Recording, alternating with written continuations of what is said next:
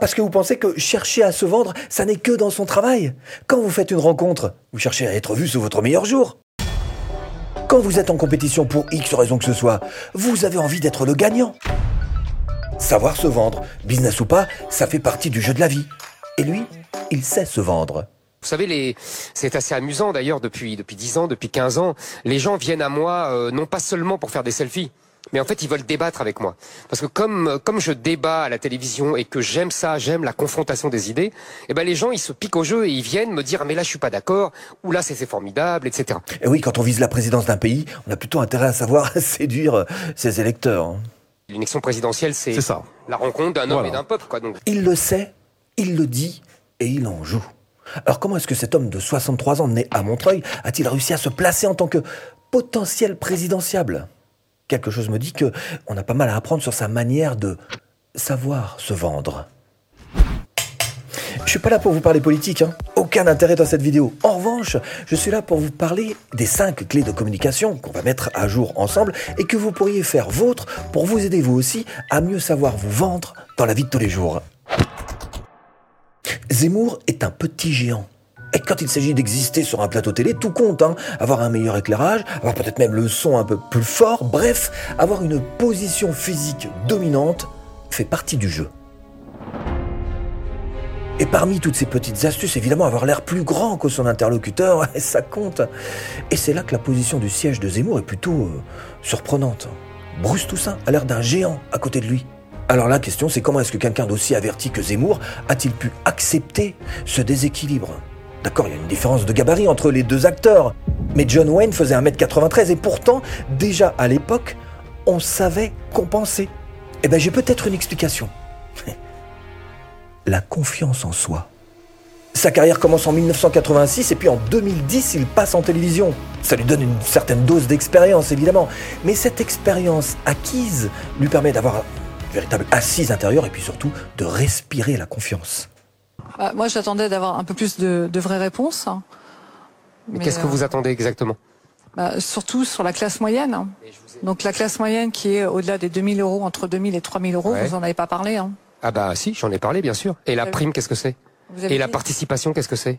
Et les allocations familiales, qu'est-ce que c'est? Et le quotient familial, qu'est-ce que c'est? C'est pas la classe moyenne, ça?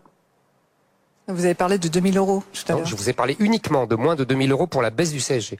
Elle est intéressante cette scène. Il se passe plein de choses. Regardez bien. Le regard de cette dame qui cherche littéralement refuge dans les yeux du journaliste. Elle se fait bousculer par quatre arguments consécutifs. Et quand elle reprend la parole, on sent que quelque chose en elle vacille. Écoutez bien sa voix. Vous avez parlé de 2000 euros. 2000 euros. Évidemment, c'est compliqué pour cette dame, c'est pas son métier, et elle se retrouve face à un orateur plutôt habile. Mais j'aurais pu aussi vous parler de ces quatre arguments. 2000 euros, entre 2000 et 3000 euros, Ouais. vous en avez pas parlé. Hein. Quand il s'agit d'égrener ces quatre arguments, ils tombent comme générés par une machine. Et les allocations familiales, qu'est-ce que c'est? Et le quotient familial, qu'est-ce que c'est? C'est pas la classe moyenne, ça? Et ce silence d'à peine une demi-seconde, suspendu dans les airs, qui marque une conclusion qui du coup devient lourde à porter. C'est pas la classe moyenne, ça? Savoir se vendre, c'est aussi respirer la confiance. Et respirer la confiance, ça se base sur deux choses. D'abord l'expérience qu'on a acquise tout au long de notre parcours, mais aussi notre dialogue intérieur, c'est-à-dire la manière dont on se voit, la manière dont on se parle. Et ensuite, ça se manifeste par la communication non verbale. Le contact visuel établi avec son interlocuteur. Chez Eric Zemmour, la posture est droite. L'ouverture du corps qui signifie aussi, c'est vrai, celle de l'esprit. Le rôle des mains, les mains qui symbolisent tellement ce que nous sommes.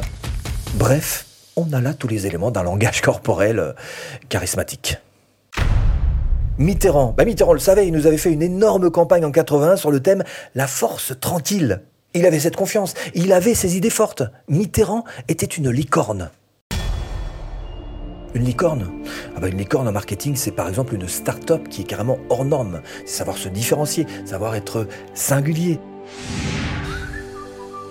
Euh, Dropbox par exemple, Euh, Blablacar était une licorne, Euh, qui encore? Snapchat, bah, des exemples, il y en a beaucoup. Mais Mitterrand, bah oui, parfaitement, Mitterrand était une licorne, c'était une offre disruptive. Tout comme les Zemmour. Il le sait. Et c'est son but. Non, non, parce que moi, je change le système. C'est pour ça que j'ai demandé si on devait parler mais dans six mois. Mais dans six mois. Non, non excusez-moi. Changer le système, il faut négocier à l'échelle européenne. Il faut comprendre. Non, parce que c'est trop facile de dire ça changer le système.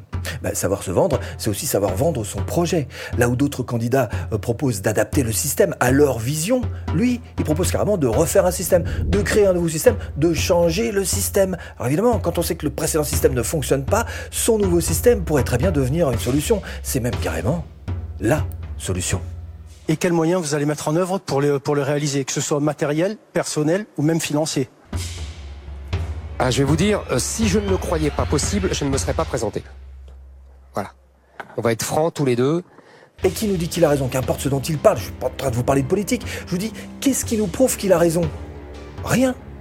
Mais c'est pas grave. L'important, c'est pas ça. L'important, c'est qu'il imprime de manière forte ses propres idées. Moi, euh, j'étais tranquille, j'avais une vie tranquille, euh, j'écrivais des livres, j'avais des émissions de télévision, tout allait bien pour moi si je suis venu dans, cette, euh, je dirais quoi, aventure, on dira, pour être gentil, euh, c'est parce que je pense que, un, il faut arrêter toute immigration. Et il a tout à y gagner. D'abord, ça lui permet d'exister grâce à un message qui est différent, et puis aussi d'exister grâce à des idées fortes. Et plus il sera dans la répétition de ce type d'idées, plus il va passer pour une forte tête, et plus il aura des idées marquées. Savoir se vendre, ça passe donc par ces deux points qu'ont compris les plus grands, comme Steve Jobs. Être quelqu'un d'unique, avec des idées fortes, ça se mérite. Mais quand on y arrive, on a tout à y gagner. On y gagne notamment l'attention. Parce qu'on soit un petit marketeur qui cherche à être vu sur les réseaux sociaux ou un grand homme politique à être vu sur les plus grands médias nationaux, le principe reste le même. On cherche tous, dans ce genre de cas, pour réussir à glaner de l'attention. Prendre des risques oratoires, c'est le prix de l'attention. Alors évidemment, ça pousse aussi à radicaliser un peu ses idées, parce qu'on a tous tendance à s'intéresser beaucoup plus aux trains qui arrivent en retard qu'à ceux qui arrivent à l'heure. Tiens, par exemple, Zemmour. Lui, il est connu pour ses prises d'opposition sur l'immigration. Ah. Monsieur, vous avez raison. Sauf que la responsabilité d'un chef d'État, c'est de voir au-delà de ça. Et de voir la politique globale de la France, le destin du peuple français et le rapport avec l'immigration. Donc moi, je vous dis, j'arrête. Évidemment, il se différencie en se comparant aux autres candidats, mais c'est aussi la persévérance de ses idées poussées qui viennent le placer comme étant un candidat à suivre. Un homme et ses principes.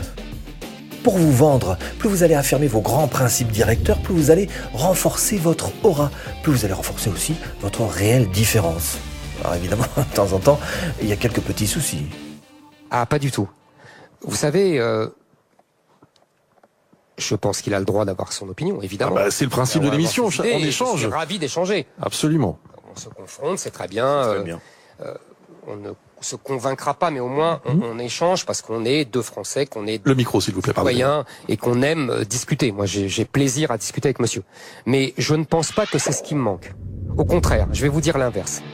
Le chemin n'est pas des plus faciles à emprunter. On prête le flanc à des critiques, mais sa manière de présenter les choses, sa façon de régler les problèmes et trouver des solutions aux problèmes contemporains, et aussi la curiosité qu'il génère avec euh, ses propres solutions, font de lui quelqu'un qui réellement sait se vendre.